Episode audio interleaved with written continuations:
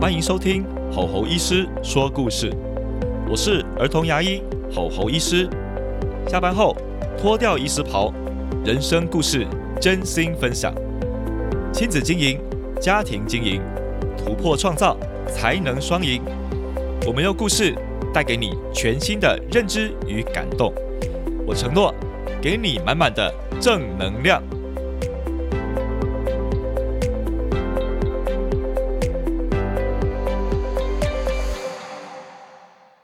大家好，欢迎来到吼吼医师说故事。这一集啊，其实很特别，要讨论有关于小朋友饮食的部分。你们家小朋友也有饮食的困难吗？什么叫饮食的困难？不一定是咀嚼困难，有可能是吃饭很慢，有可能是吃饭的时候顾左右而言他，注意力不集中，有可能呢是有挑食问题，甚至。有些小朋友就是不肯好好的跟大人坐在餐桌上吃东西，这些都是所谓的饮食问题。在台湾啊，现在呢初步的统计，其实在幼稚园的孩童里面，吃饭慢的比例越来越高，挑食的比例也越来越高。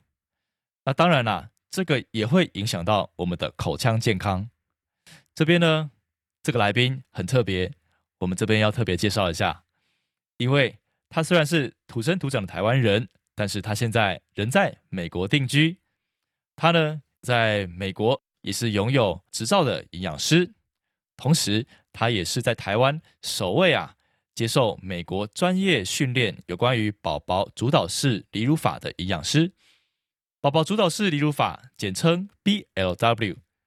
如果呢，你常常在网络上搜寻，你可能会有看到类似这样的一个学派。那它主要是。让宝宝比较早的时候就开始自主饮食，取代让家长喂食的这个部分呢，有很深的着墨。在台湾呢，其实慢慢也开始流行起来了。好，那我们就废话不多说，我们来邀请我们的来宾，在美国的营养师 Bonita 陈义婷营养师。Hello，波妮塔。Hello，大家好。Hello，Hello，大家好，我是波妮塔营养师。OK，关于这个字节，我练了好久啊，想说要把它一整串完整的讲完。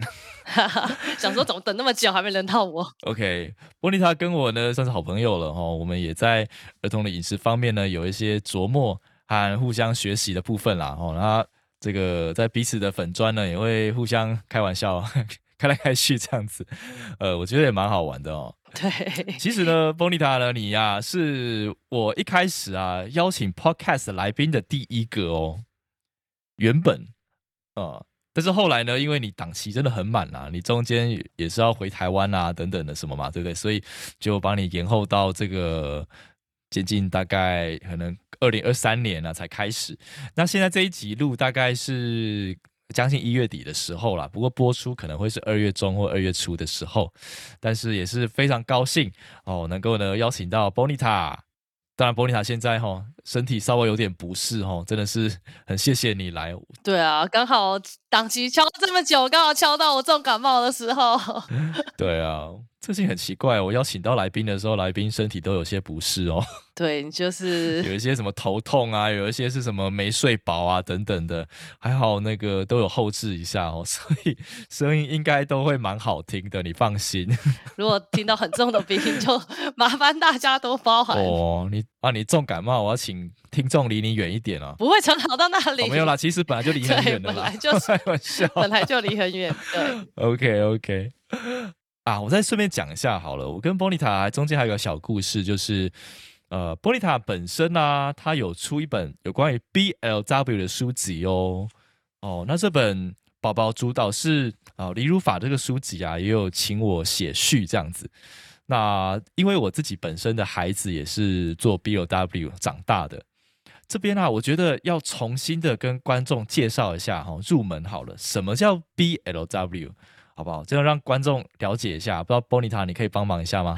呃，B O W 其实简单来说，它就是一个可以用来取代传统喂食的呃另一种吃副食品的方法。那一般来说，我们就会建议宝宝在六个月左右。那我们还是要看宝宝的整体发展啊。当他们的发展达到几个特定的项目，我们才会建议宝宝开始执行 B O W。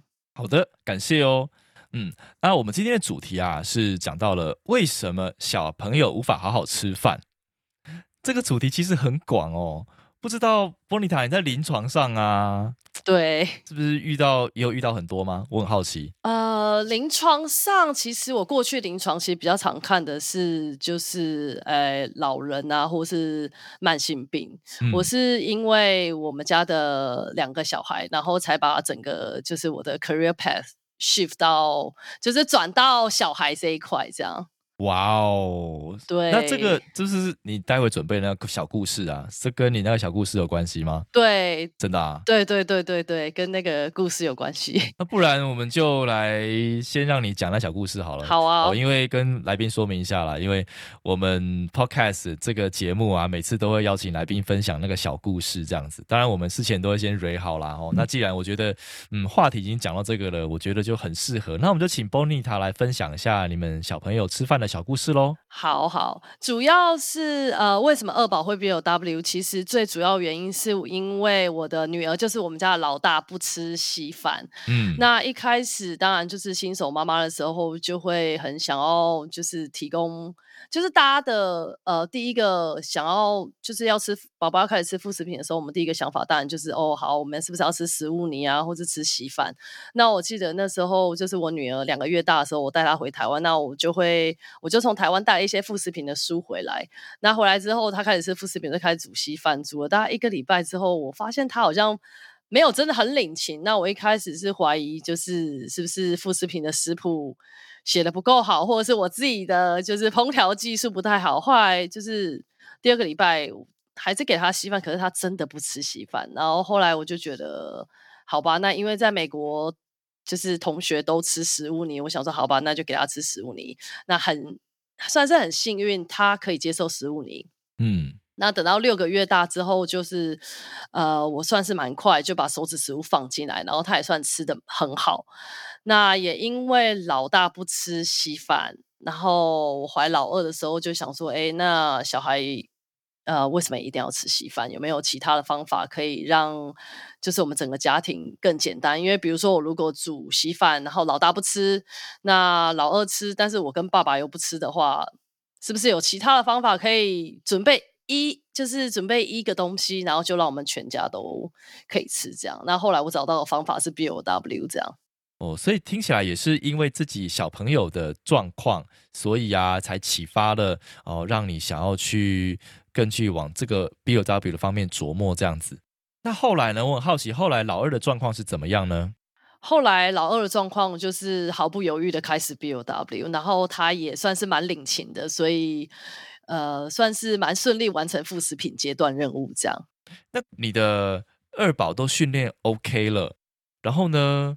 这种好奇是后来你会怎么去看待小朋友没办法好好吃饭的状况呢？嗯，后来你接触到的案例就有了吗？我很好奇。对，后来我就因为我们家二宝，所以我就开始嗯，在就开始。教呃 B O W，然后接触的爸妈就比较多，就比较常听到各式不同的故事。这样，那也因为我自己小孩子不吃稀饭，然后老二 B O W，然后我其实大部分呃，我蛮常提醒上课的爸爸妈妈，就是一定要去找一下，就是小孩不吃的原因。因为其实你很常听到，就是比如说我的孩子是三口煮啊，我的小孩就是吃不好，可是。吃不好有可能是因为那个食物的质地根本就不是小孩喜欢的，嗯，所以也因为我自己亲身的例子，所以我都会蛮鼓励爸爸妈妈真的要去想一下，就是今天小孩不吃稀饭，是不是他真的就是没办法接受稀饭？他是不是准备好了？我们是不是可以直接从手手指食物开始，或者是我们是不是要换食物泥呢，或是换炖饭呢之类的？这样，嗯，那这边也跟波丽塔分享一下我在临床上遇到的状况好了。嗯，我们在临床上遇到的，就是小朋友无法好好吃饭呢。其实他一开始家长都不会跟我说小朋友无法好好吃饭的，因为可能是牙齿的问题嘛，所以才来我这边哈挂号啊求诊啊。但是呢，我们在问了一些可能相关的病史或是小朋友的习惯的时候，家长才慢慢娓娓道来说，哦，他是怎样的状况。那我们这边呢，我们发现说吃饭慢的小朋友，他的蛀牙率会比较高一点。后来去翻了一些研究啦，或者是一些臆测等等的，我们是发现说，只是因为说，因为我们牙齿表面啊跟食物哦接触的时间比较久，如果刚好这个食物呢，它能够引发酸性哦，让细菌利用的程度比较多的时候，那蛀牙率就会高，是这样子，所以是间接的。那另外呢，我们从这个状况，我们又进而延伸到一个问题是家长的困扰，因为我发现这类的吃饭慢的小朋友真的太多了，而且呢，其实有时候小朋友会有一种错觉，因为如果他很慢，全班都很快就没有关系。可是如果今天啊是同学们都很慢，然后呢他也很慢就没有关系，他只要不要当最后一名就好了。对，有点这种状况。然后呢，我发现说，因为刚好我也有认识那个管理幼稚园的老师啊，等等的，就可能是朋友嘛，朋友之间关系。然后他就跟我说，嗯，真的全部都很慢，所以他们就要做一些调整。那当家长发现小朋友吃越慢的时候，事实上会有一些慌，或者是有一些不耐烦哦，这就会产生了接下来的一些问题哦，譬如说，他就会把食物。剪更碎，想说你吃很慢，那你是不是咬不动？那我帮你剪更碎，但事实上不见得那个是有效的。对，再来就是还有一个状况是，当家长觉得小朋友吃很慢的时候，就会说啊，你赶快吃啦，那我赶快把汤匙咬一咬塞到你嘴巴里面，就变成喂食的状况变得更依赖。对，小朋友他可能已经是中班大班哦，有些孩子他还是一直被喂食。嗯哼，可能在学校没人喂他啦，可是在家里面自动就会切换成那个状况，所以我发现那是接二连三的循环。那甚至还有一种家长是，他发现小朋友吃很慢或者吃不下，那他就会开始让小朋友可能用一种奖励的方式啊，让小朋友看三 C。你如果好好吃，我就让你看，或者是说让你边看边吃，这样你是不是吃比较快？好像。某一阵子还是有效，但是它也会有一些副作用。那甚至有一些家长呢，他就说：“哦，你是不是不喜欢吃啊？吃不下，对不对？”然后呢，在睡前呢，开始给你灌配方奶，可以灌，想说怕你营养不够啊。所以呢，这就衍生了接二连三的问题。那在我们牙科呢，看到了反而是更多的蛀牙，然后更多的这个呃，比如说牙齿齿槽骨啊发育不良。啊，牙床发育不良，导致的未来长牙更歪等等的状况。好，所以这是接二连三，这家庭里面出现了这个情形。哦，所以这边呢，这也是想要找波尼塔聊的初衷啦。因为这个部分呢，在我们牙科呢，就是很多的这样的状况不断的循环，而且不是一个哦，两个、三个、五个不断的出现这样子。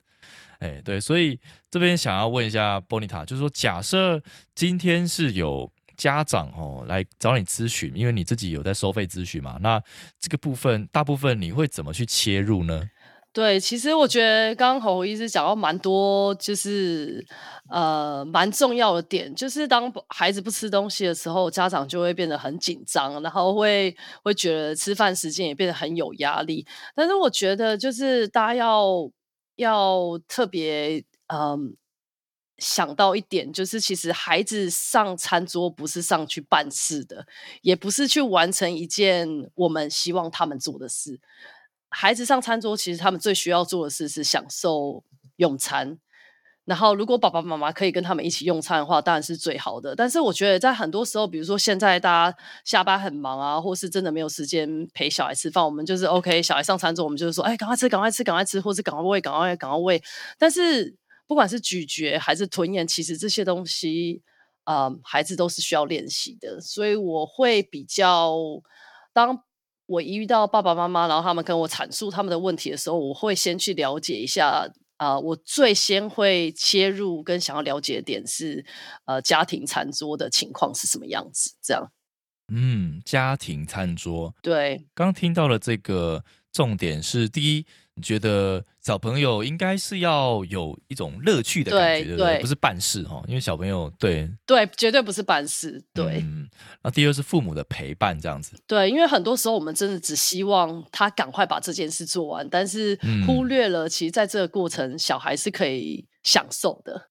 嗯，就蛮有认同感的啦，哎，因为嗯，我自己的儿子蛮特别的，他是一个 真的在在幼稚园吃饭都第一名的，因为他是那个 BLW 做上来的嘛。那他真的很享受，而且食物对他的犒赏力是很强的。他不需要吃糖果，然后得到犒赏，他就是可以吃鸡腿得到犒赏，吃苹果得到犒赏这样子。然后他就会很每次都很期待说他要吃饭。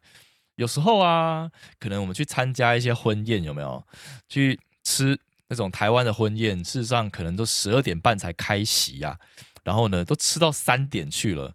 因为那个一道菜一道菜慢慢上，有没有？然后我们家老大就吃的还可以坐坐的很久哦，然后一直吃，然后不停下来。对。然后到晚上的时候，可能六点开饭嘛，那时候其实我们间隔那个时间可能才三四小时，然后他就接着吃哦，然后不吃他会生气哦。我就觉得哇，以前祖父母啊，对于他都会一开始就很宠，就是啊，乖孙啊，多吃点，多吃点，对不对？可是后来被他的食量都吓到了，就一直吃，一直吃。他可以自己吃哈，一直吃。对对对对对对，所以甚至现在阿公阿妈说跟他说：“哎，你不要吃太多了，阿公也要吃一点。”对，就是他他有那个练习的过程。对对对对对，而且他充分的可以感受到那是一种乐趣，哎，那是一种乐趣。那那确实啦，我们也在饭桌上也做了一些调整哦，因为。以前真的我还蛮喜欢办公的啊，就到餐桌上还是划着手机在办公，嗯，然后老婆就跟我说：“哎，不要这样子，然后把手机收起来，大家全部手机都没收哦。”对，那我现在也蛮感谢我太太这样做的啦。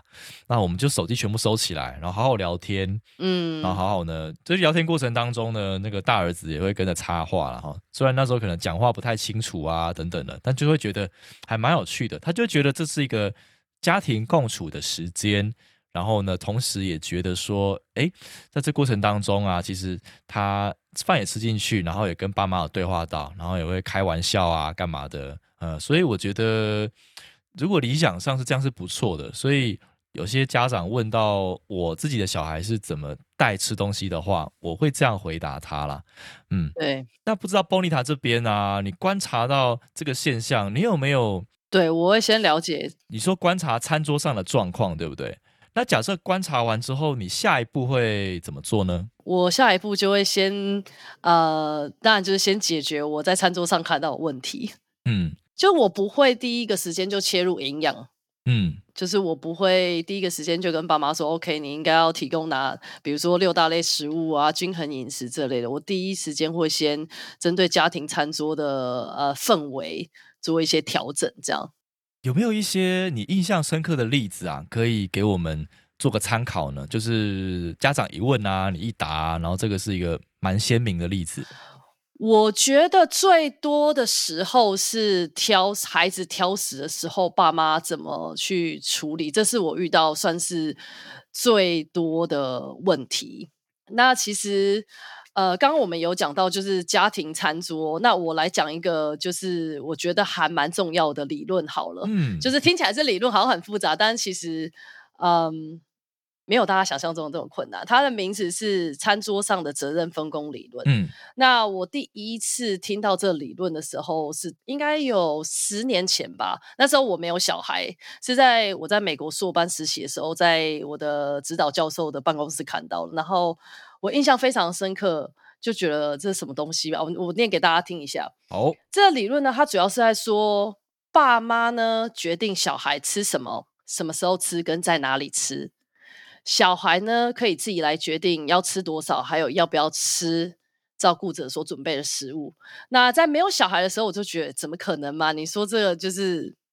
我觉得完全没有道理，但是当我自己有小孩之后呢，再回头来想一下这个理论，其实我觉得呃非常的有道理。当你的孩子挑食的时候，你要先去想一下，就是这个理论有没有用到餐桌上。如果没有的话，我都会建议爸爸妈妈们先退回去想一下，你决定了哪些东西？你是决定了吃什么、什么时候吃、跟在哪里吃？还是你连吃多少跟他要不要吃都决定了？嗯，值得深思。就是如果没有遵守这个理论的话，餐桌上会有非常多的冲突。嗯，真的引人深思哎。就是对啊，因为关于挑食这个议题啊，对，说真的，我觉得每一个家长认为的挑食可能都不太一样啊。我在猜，这个对挑食真的有一个明确的定义吗？对，还是说他只是没有按照爸妈的期盼对吃东西，他就叫挑食呢？没有，大部分的爸妈的挑食定义都是你刚刚说的那样。嗯，所以对，所以其实有时候 我在临床上问爸妈说，小朋友是不是有挑食？然后每个家长说，对对，他有挑食，他有挑食。但事实上，可能每个小朋友表现是不一样的。其实简单来说，就是不要强迫孩子吃东西，因为孩子要不要吃跟要吃多少是由他们自己来决定的。但是很多时候挑食的小孩，爸妈都会强迫他们吃东西，这是非常非常常见的。所以我才会都提醒爸妈要回头想一想，这个理论有没有搬到餐桌上使用，这样。嗯，那这个哎，最近就是很多家长会问我啊，小朋友都不吃菜怎么办？他挑食，你就让他自己吃，可是他每次都不吃菜，这样真的好吗？如果是 Bonita，，你会怎么回答？我一贯的回答都是：你可以持续提供那样菜，但你不能强迫他吃完，你就是只能持续的铺路这样。啊，也是也是，嗯，对你不用，你不用让那样菜消失，但是你也不用因为煮的时候，然后他不吃，你就不煮那样，就是持续的让他出现在餐桌上这样。嗯，我来分享一下我自己儿子的案例好了。我自己大儿子呢，他其实在某一个时期也会让我们身为家长就看到说，嗯，盘子上的肉都吃，饭都吃，然后菜就是不吃的状况，真的是有的。对，那当然啦，我们有时候也怎么说？因为毕竟我们不是营养师哦，所以我们也有时候用各式各样的方法，但有时候我跟我太太用的方法又不一样，所以这个部分这没有可能要跟波琳达说不好意思，如果有违背你的理论部分啊，请多包涵哈、嗯 我们要说明的是，有时候会有一些威胁利诱啦，有时候会出现。我想这些很多家长也是哦，因为我也是第一次当爸妈，有时候会用条件交换，譬如说，呃，譬如说他很想吃水果，哦，那我就把水果摆在眼前，然后就跟他说，嗯，那你要先把菜吃完才能吃水果。有时候会有这种状况，呃，他会照办。那有时候是什么都不做，我们什么都不做，然后我就是放着。那可能就是，譬如说，我们就不理他，他把肉吃完，饭吃完，然后最后我们要收盘子的时候，他才赶紧赶快把所有的菜都吃完。所以我觉得，我的意思是，其实小朋友自己内心都会思考的啦。那嗯，当然现在因为还小，所以对于吃菜啊有助于身体健康这个部分不是很懂得啊。嗯哼毕竟如果是正常人类来讲，我们在吃咀嚼这种有纤维的东西，如果可能味道又没有像肉那么多汁 juicy 的话，确实是呃我们自己小时候也是有时候不吃菜的那个过程啊，你可以理解。很多的时候，小朋友在吃东西的时候，确实我们要把我们大人自己的主观先放下来，因为很多我们大人呃习以为常的一些吃饭的模式，在小朋友身上是不管用。但是对，有时候当我们把它放下来的时候，我觉得小朋友他反而愿意吃东西，这个是自我自己的一个浅见啦，自己的经验分享这样子。那好，那我们言归正传哦。好，呃，那如果说挑食这个部分已经就是说大人真的把它放下来，那那我好奇就是你的客户们啊，这些大人们，他真的有些人照做，然后真的有成功吗？或者说后续那些小朋友是怎么转变的？我很好奇。对，呃，目前我遇到的比较多的那个呃客户，大部分还是都是在一岁以前的爸妈。嗯对，然后如果有挑食问题，应该也大概都是一岁半，不超过两岁，是然后都是刚好在，就是都算很小哦。如果是一开始就先接触我的话，后面其实我觉得目前遇到还蛮少的。哦，了解。所以会不会有这些客户，他们之后可能到了两三岁还在问你问题的？呃，有可能是这样吧，有可能是这样。OK OK，那是不是代表说后面其实就蛮顺的，所以就不需要 再找你了，是不是？这边呢，跟听众朋友分享一下哦。所以其实在美国的这个观念啦、在宝宝饮食的部分，其实在零到一岁的时候就开始着手喽。嗯，所以刚刚波妮塔你说你服务的客群其实是一岁以内，对不对？一岁以内比较多，就是副食品阶段的比较多。对，对对对对对，所以这跟台湾的家长的认知是差蛮多的哦。因为很多台湾现在台湾的文化可能顶多接触到说，可能四个月或六个月开始接触副食品这样子，对，然后就一直喂喂喂喂喂喂喂。可是我们发现，常常有家长发现真的小朋友有饮食的问题的时候，其实这个问题是家长自己觉得有问题的时候啦。那个时间点其实往往已经，我举例哦。可能已经将近两岁，对，将近两岁，对，将近三岁，将近四岁，对，对，所以我觉得这让我想到一件事哦，就是说，其实，在零到一岁打好基础的时候，其实二三四岁就没有那么困难了，只是很多的家长不太知道要怎么打好基础啊。我觉得很多家长只知道说，哦，营养素要均衡啊，或者是看一些。可能市面上的，不管是可能是网红妈妈，或者是营养师写的一些食谱，然后就开始煮，然后开始喂，他觉得这样就 OK 了，这样子。但是听起来好像在你们美国这边处理不是这么一回事哦。对，呃，我我也曾经是就是看了书，看了什么就开始煮，开始喂。所以其实我觉得我其实我我觉得我蛮可以理解，就是妈妈会走走过的路这样。毕竟我也是经历过小孩不吃，然后小孩。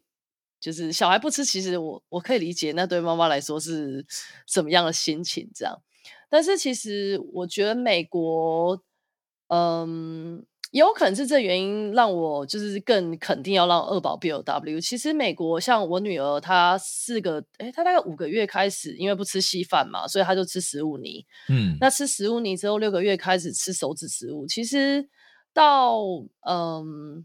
到他大概十个月大的时候，学校就是托婴中心的老师就会开始提醒爸妈说：“OK 哦，那个爸爸妈妈，你要开始帮他带手指食物哦。我们一岁，我们换到一岁的班，我们就是完全不喂小孩吃东西。”嗯，对，所以我觉得这一点其实在文化上应该算是有蛮大的差异，因为你就会有压力。Oh my god，差好多。哦对你就会有压力，知道 OK，你的女儿一岁之后，如果她还不会自己吃东西的话，老师是不会喂她的。学校单位主动画出界限呢？对，学校会告诉你说：“哎，天哪！开始我们要建议爸爸妈妈带手指食物哦。”这样哇，真是文化的差异，所以听起来真的是不得不这样做，一定要这样做。